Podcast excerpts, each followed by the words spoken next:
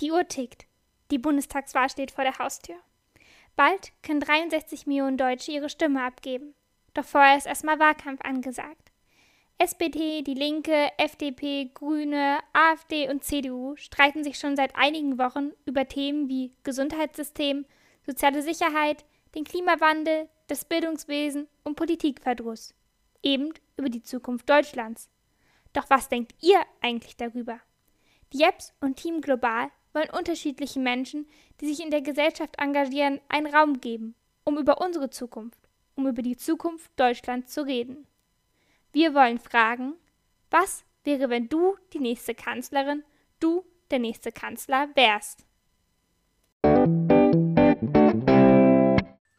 Hallo, ich bin Judy und ich bin gerade in einem kleinen tschechischen Ort namens Sabre und mache meinen europäischen Freiwilligendienst.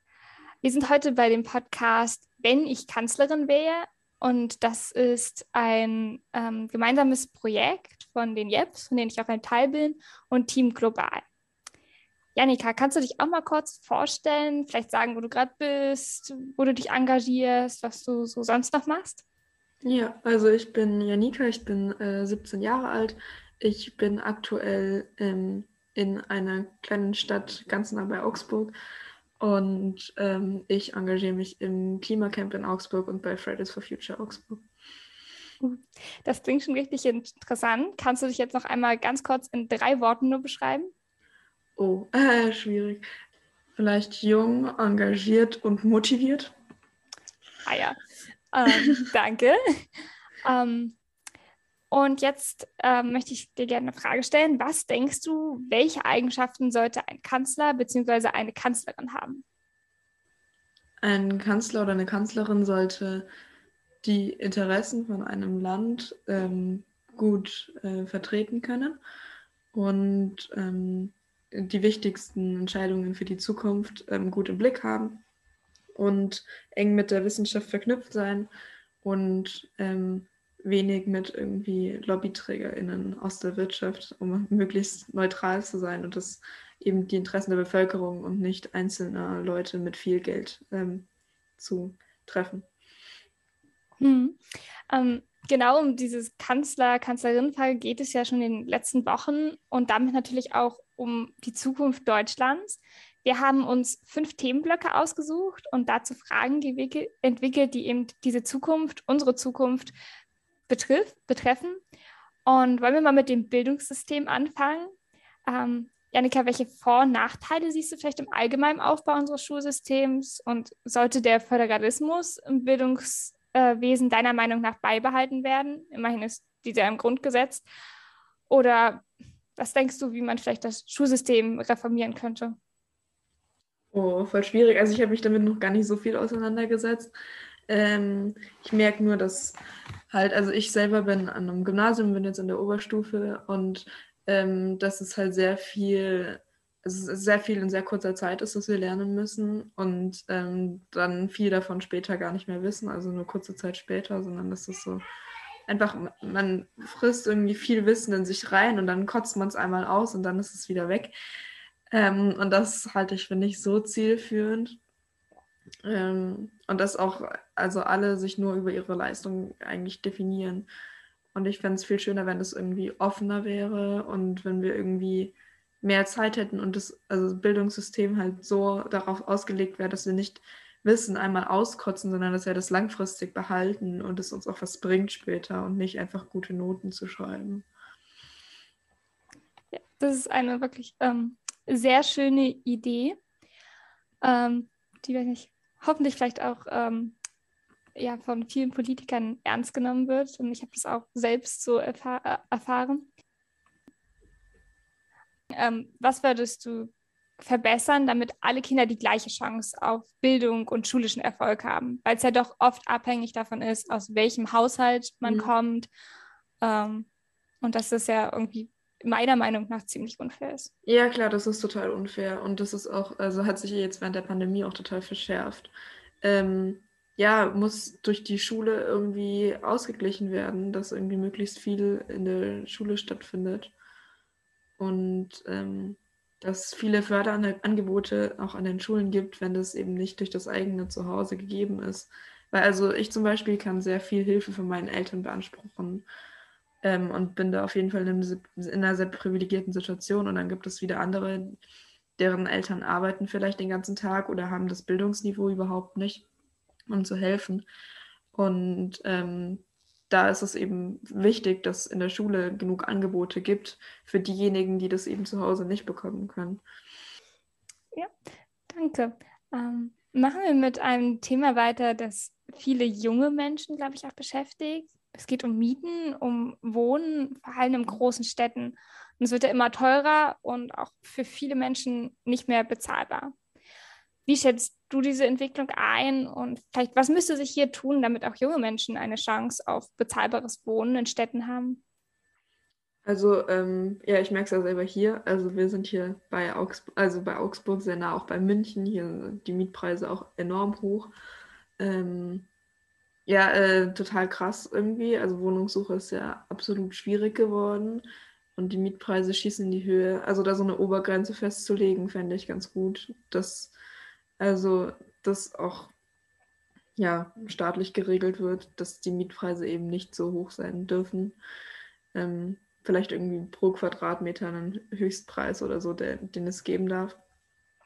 Ja, weil ansonsten wird es ja wirklich also unbezahlbar und eigentlich sollte Wohnen ja schon ein Grundrecht sein, weil also wenn Menschen sich nicht mehr leisten können zu wohnen, dann ähm, ja, haben sie ein sehr großes Problem. Ja, da finde ich, sollte so eine Obergrenze festgelegt werden.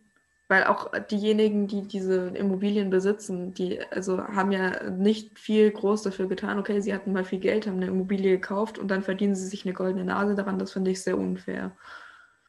Das kann ich gut nachvollziehen. Aber Mieten ist irgendwie auch nicht das einzige Thema, über dem man sich ab und zu mal den Kopf zerbrechen kann auch Rente, was eigentlich für uns vielleicht ziemlich weit entfernt ist, kann trotzdem schon Sorgen bereiten. Machst ja. du dir Gedanken darüber, über dein Leben im Alter, wie lange du arbeiten musst und ob die Rente zum Leben reichen wird? Aber darüber mache ich mir ehrlich gesagt echt wenig Gedanken, weil ich gerade so kurzfristigere Sachen eher sehe. Also klar, Rente ist noch voll weit entfernt. Ich bin jetzt gerade erst 17. Ich bin noch in der Schule. Ich äh, habe noch überhaupt nicht meinen Arbeitsweg vor mir. Nee, ich sehe da eher tatsächlich kurzfristigere Sachen. Und auch wenn wir in der Schule über so Sachen reden wie eben Generationenvertrag und so, ähm, kann ja durch so viele Sachen noch beeinflusst werden. Allein die Wellen an Geflüchteten irgendwie, die kommen werden durch die Klimakrise. Ähm, das sorgt ja wieder dafür, dass sehr viele junge Menschen da sind, die auch bereit sind, sich einzubringen. Ähm, wenn dann Deutschland die Geflüchteten reinlassen wird, was ich mal stark hoffen werde, weil alles andere finde ich sehr unmenschlich. Ja, deswegen darüber mache ich mir wenig Gedanken oder ich denke, dass es noch so weit in der Zukunft liegt und ähm, die Welt gerade vor so riesigen Veränderungen steht, wenn wir jetzt in Sachen Klima nicht viel machen, dass wir jetzt noch überhaupt nicht vorhersehen können, wie das sein wird. Also klar, Generationenvertrag ist ein Thema. Ähm, es sind gerade sehr viele Leute noch vor der Rente, die dann bezahlt werden müssen von denjenigen, die jetzt noch nicht arbeiten oder noch frisch quasi arbeiten. Äh, aber ich glaube ehrlich gesagt, dass jetzt sich darüber Gedanken zu machen der falsche Ansatz ist, weil ich einfach, also gut, ich bin jetzt gerade in der Klimathematik halt viel mehr drin, weil ich mich im Klimacamp und bei Fridays for Future engagiere. Aber also ich glaube einfach, dass jetzt so viele Sachen so unerwartet passieren können, dass wenn man jetzt schon Lösungen erarbeiten würde, dass das halt wieder komplett umgeschmissen werden könnte, einfach durch Sachen, die wir jetzt nicht beeinflussen können. Oder ja, schon Leute beeinflussen können, aber nicht wir als Leute, die jetzt nicht in der Politik sind. Ja deswegen finde ich schwierig, sich da Gedanken drüber zu machen, auch wenn es natürlich schon so ist, dass man da sieht, dass es Probleme gibt. Dankeschön für deine Gedanken, die du damit verbindest. Und das ist ja eigentlich vielleicht man auch viele kurzfristige Sorgen hat. Und eine, denke ich, ähm, was uns auch viel kurzfristig gerade eher beschäftigt, ist die Corona-Pandemie. Und deswegen konnten wir die auch nicht ganz aus diesem Podcast rauslassen. Also machen wir nochmal einen Satzanfang, den du bitte ergänzt. Von der Corona-Pandemie kann man lernen. Dass es möglich ist, auf die Wissenschaft zu hören und dass es auch nötig ist. Und plötzlich haben PolitikerInnen begriffen, dass die Wissenschaft ein wichtiger Teil in der Politik sein kann und muss. Und ich hoffe dass sehr, dass das ähm, auch für das Klimathema äh, übernommen wird, weil da ja auch wieder die wissenschaftliche Basis sehr deutlich ist, genauso wie auch bei der Corona-Pandemie. Und ähm, es sehr klar ist, dass wenn wir nicht auf die Wissenschaft hören, sondern andere Entscheidungen treffen, die irgendwie politisch mehr Erfolg bringen oder mehr WählerInnen bringen, weniger ja, Gefahr, dass man nicht wiedergewählt wird, dass diese Entscheidungen besser nicht zu treffen sind, weil es dann in, große Katastrophen, in großen Katastrophen endet und Menschenleben kostet. Und genauso ist es auch bei der Klimapolitik. Und deswegen ähm, hoffe ich doch sehr, dass auch wenn zumindest anfangs besser auf die Wissenschaft gehört wurde als ja in, in jüngster Vergangenheit, wurde doch immer noch die wissenschaftliche Meinung mit einbezogen. Und das Gefühl habe ich gerade bei der Klimapolitik nicht wirklich. Ähm, und ich hoffe, dass das daraus gelernt wird. In Deutschland gibt es zwei Ansätze für die Krankenversicherung, privat und gesetzlich. Und mhm. dieses doppelte System ähm, führt eben zu Unterschieden in der Behandlung von Kranken. Was denkst du so zum Stichwort Zweiklassenmedizin und der Bezahlbarkeit davon? Oh, wie gesagt, ich habe mich da auch noch nicht so wirklich mit beschäftigt. Mein, mein Fokusthema ist auf jeden Fall das Klima. Ähm, aber grundsätzlich bin ich da schon auf jeden Fall ähm, für Chancengleichheit auch. Also, weil ja schon, wenn ich so richtig verstanden habe, ähm, Leute, die privat versichert sind, oft eine bessere Versorgung bekommen. Und ich fände es gerecht, wenn alle Leute da gleiche Versorgung hätten. Also wenn es so ist, also wenn ich das richtig verstanden habe, dass bessere Versorgung über Privatversicherung gewährleistet werden kann. Es ist auf jeden Fall, glaube ich, auch ein Thema, das uns beschäftigen wird. Ähm, ich habe noch eine Satzergänzung, die ich gerne machen würde. Ähm, eine Impfpflicht für bestimmte Berufsgruppen wie Krankenhauspersonal einzuführen. Oh, da mache ich mich jetzt natürlich sehr angreifbar als Sprecherin für Fridays for Future und fürs Klimacamp. Also was ich auf jeden Fall sagen kann, ist, dass Fridays for Future stark hinter der Wissenschaft steht und dass wir auch auf jeden Fall für Maskenpflicht, für alle möglichen Maßnahmen und auch fürs Impfen, gut, da haben wir uns nicht konkret positioniert, aber also die allermeisten von uns sind auf jeden Fall geimpft. Aber ob es jetzt eine Impfpflicht tatsächlich geben soll, also ich glaube, dazu möchte ich mich nicht äußern, gerade wenn ich auch für Fridays for Future auftrete. Das ist vielleicht ein bisschen, ja, mache ich mich angreifbar.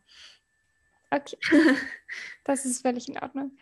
Gehen wir mal zu einem etwas anderen Thema. Also zwar geht es immer noch um die Bundestagswahl, die ja mit jedem Tag näher rückt. Und damit ähm, möchte ich mal fragen, wie schätzt du die Haltung der WählerInnen zur Politik bei der diesjährigen Bundestagswahl ein? Sind die Leute zufrieden mit der aktuellen Bundesregierung oder rechnest du mit vielen Protestwählern? Oh, ich rechne mit sehr, sehr vielen Protestwählern tatsächlich. Also wenn, wenn ich das so richtig mitbekommen habe, dann sind ja gerade, also so wie ich das einschätze, mit Leuten, die ich im Klimacamp rede und so weiter, sind ganz viele sehr unzufrieden. Also das ist sowohl Klimapolitik als auch Corona-Politik, glaube ich, ein riesengroßes Thema ich weiß von einigen, dass sie das, dass sie sich wünschen würden, dass sie viel mehr auf die, dass viel mehr auf die Wissenschaft gehört wird in beiden Bereichen und oder überhaupt auf die Wissenschaft gehört wird und nicht ähm, ja andere große Faktoren mit einbezogen werden, wie eben Wirtschaft, die dann plötzlich wichtiger zu sein scheinen als die Wissenschaft. Und ähm, ich rechne mit sehr vielen Leuten, die eigentlich nicht wirklich wissen, was sie wählen sollen. Ich weiß dass von sehr vielen Leuten aus der Klimagerechtigkeitsbewegung selber, dass sie nicht wissen, was ist denn jetzt noch eigentlich das, was wir wählen können, weil die großen Parteien alle keinen Plan haben, wie wir die 1,5 Grad Grenze einhalten sollen. Das ist nicht bei den Grünen der Fall, das ist nicht bei der Linkspartei der Fall, das ist schon gar nicht bei FDP, CDU äh, der Fall und AfD fliegt sowieso komplett raus, weil die einfach rechts sind. Ja, und deswegen, also ich bin selber 17, ich darf nicht wählen, aber auch wenn ich wählen dürfte, also ist eine sehr schwierige Frage, was denn überhaupt, weil ja einfach äh, keine Partei gerade mir ein Programm bieten könnte, mit dem ich zufrieden wäre. Da wäre es eher dann strategisches Wählen, nehme ich an, um irgendwie bestimmte Koalitionen zu verhindern, wo wir äh, in der Vergangenheit gesehen haben, dass sie sehr viel Unheil, Unheil anrichten. Aber dann ist es eher so ein, wir verhindern etwas, als wir wählen etwas, was wir wollen. Das, was ich so in meiner Bewegung mitbekommen habe. Ja, du hast gerade auch schon angesprochen, dass du nicht wählen darfst mit ja. 17. Denkst du, es benötigt eine Absenkung des Wahlalters, vielleicht auch um einen Generationskonflikt äh, zu verhindern? Und wenn ja, auf welches Alter? Oh, absolut. Also mindestens mal ab 16 würde ich sagen. Weil, also ich persönlich bin engagiert, seit ich 14 bin und seitdem habe ich mich eigentlich schon, oder eigentlich schon, schon länger, aber ja, seit ich 14 bin, auf jeden Fall habe ich mich sehr krass geärgert, dass ich nicht wählen darf. Klar, ich bin jetzt nicht eine, eine Person, die man so rausgreifen kann und dann als Beispiel für einen ganzen, ganzen Jahrgang nehmen kann oder so, weil ich halt doch engagiert bin und viele Leute machen sich darüber vielleicht nicht so Gedanken wie ich.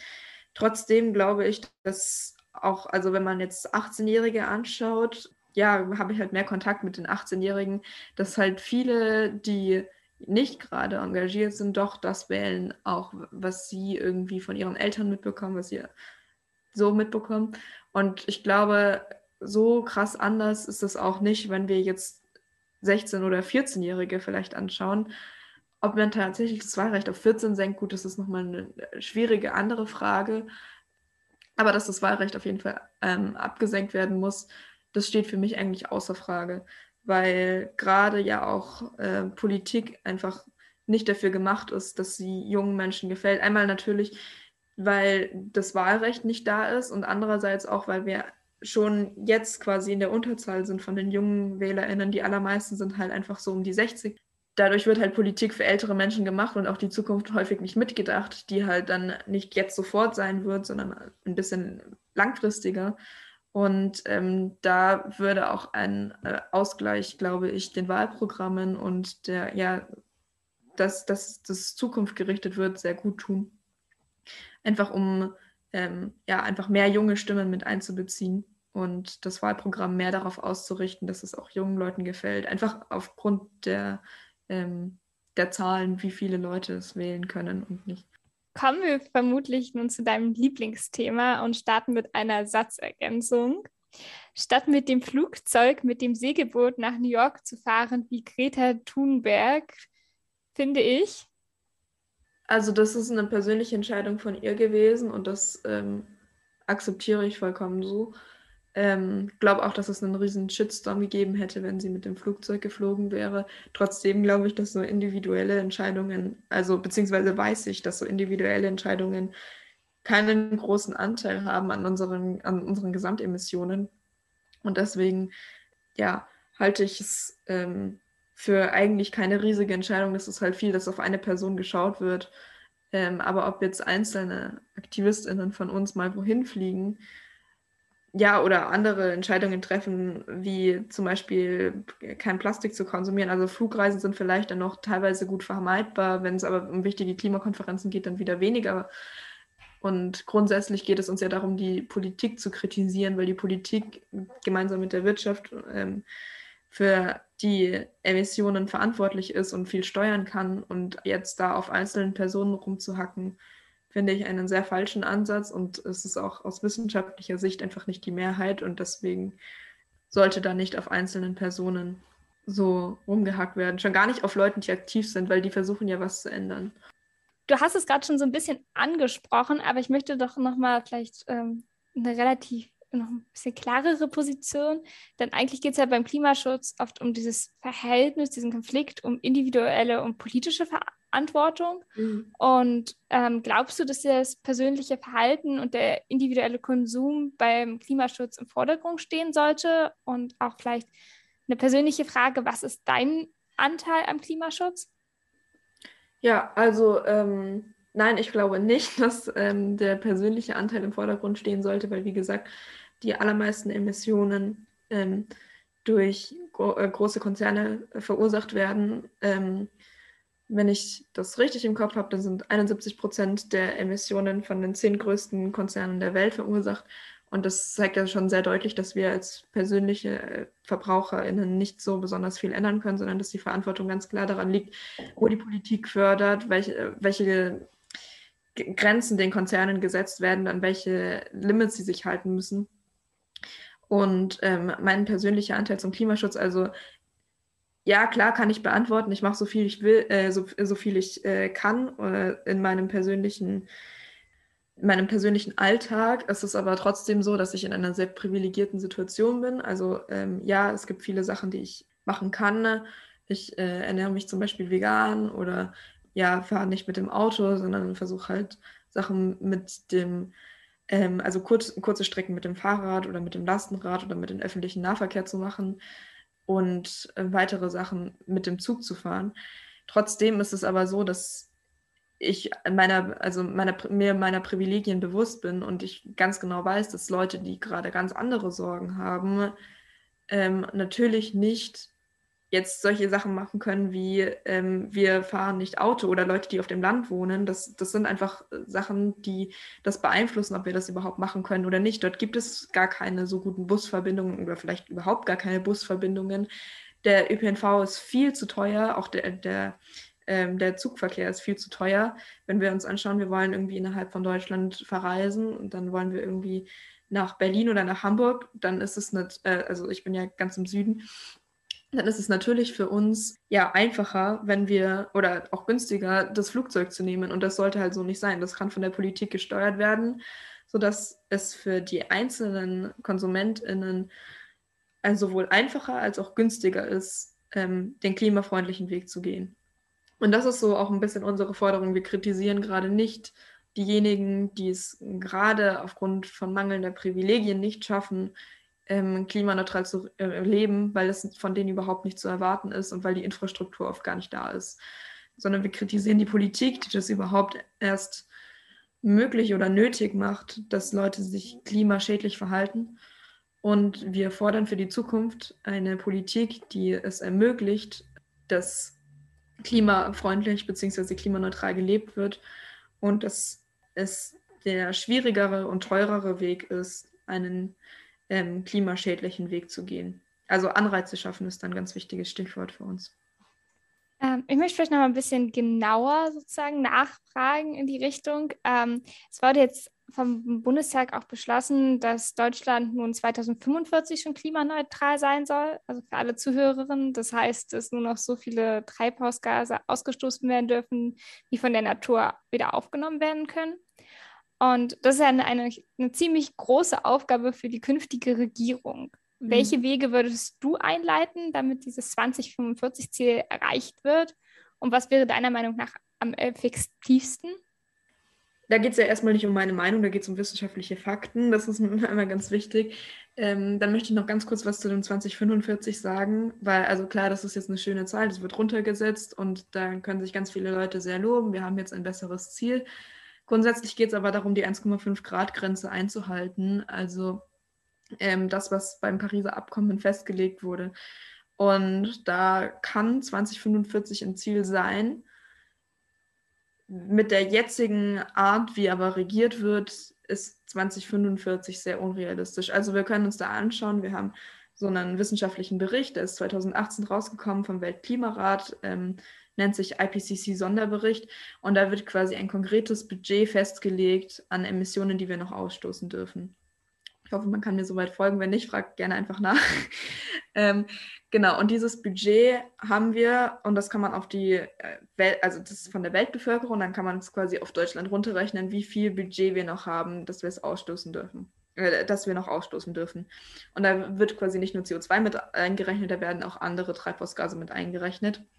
Und diese Treibhausgase werden quasi vereinfacht dargestellt als CO2-Äquivalente. Also es gibt ja CO2 einmal, das hat eine, eine, gewisse Wirksamkeit aufs Klima. Und dann gibt es sowas wie Methan, das hat eine viel stärkere Wirksamkeit. Und es wird einfach zusammengefasst als CO2 und ähm, einfach ja, vereinfacht dargestellt mit CO2, ähm, sodass es quasi Methan wird dann so runtergerechnet, dass es genauso wirksam ist wie CO2 und dann rechnet man halt in Tonnen CO2 ich finde es immer falsch, sich dann an Jahreszahlen zu orientieren, wenn wir das Budget nicht mit einberechnen. Also klar, wir können jetzt ganz drastisch sehr steil reduzieren und dann haben wir noch viel von dem Budget übrig und dann können wir noch bis 2045 warten, bis wir unser Budget komplett aufgebraucht haben, wenn wir dann nur noch ganz wenig ähm, CO2 ausstoßen, dann können wir uns noch Zeit lassen.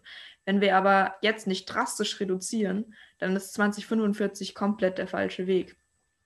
Wir halt dieses Budget noch zur Verfügung haben. Und wenn wir uns überlegen, okay, wir machen eine gerade Linie quasi von den Emissionen runter, wir sind gerade auf einem sehr hohen Level, wir müssen auf ein sehr niedriges bzw. Null-Level. Und dann sagen wir 2045 und wir gehen jetzt einmal kontinuierlich nach unten. Dann ist unser Budget um weitem überschritten. Wir müssten jetzt drastisch reduzieren, um 2045 noch einzuhalten. Ähm, deswegen ist 2045, wenn das so kommuniziert wird, sehr häufig als sehr kritisch angesehen, auch ähm, gerade von der führenden Wissenschaft, ähm, dass das eigentlich nicht machbar ist, weil wir jetzt drastisch reduzieren müssten und das ist wiederum dann technisch nicht so besonders gut umsetzbar. Also es gibt schon Sachen, die wir jetzt ähm, drastisch ändern könnten. Sowas wie zum Beispiel, dass der Kohleausstieg sehr bald passieren sollte. Also vor 2038, wie er jetzt festgelegt wurde. Kanzlerkandidat ähm, Olaf Scholz zum Beispiel, der hat ja auch gesagt, er möchte nicht vor 2038 ähm, den Kohleausstieg erreichen.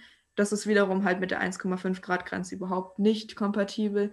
Aber jetzt drastisch mit den Emissionen runterzugehen, das wäre eben das Notwendige und das sieht er offenbar nicht so. Was in Deutschland ein riesengroßer Faktor ist, ist eben die, der, der Kohlestrom, die, der Kohleabbau und äh, die Verbrennung, die für sehr viele Emissionen sorgen. Und wenn wir jetzt quasi anfangen würden, nicht neue Kraftwerke ans Netz zu nehmen, wie zum Beispiel Datteln 4, sondern Kraftwerke abzuschalten und die, das Geld, was gerade den Konzernchefs gezahlt wird, an die Leute zu zahlen, die dort arbeiten, und natürlich nicht für Engpässe zu sorgen, sondern stattdessen halt Wind- und Solarenergie krass auszubauen, die 10H-Regel 10 äh, in Bayern zu kippen, dann könnten wir solche Sachen schaffen wie drastische CO2-Reduktionen.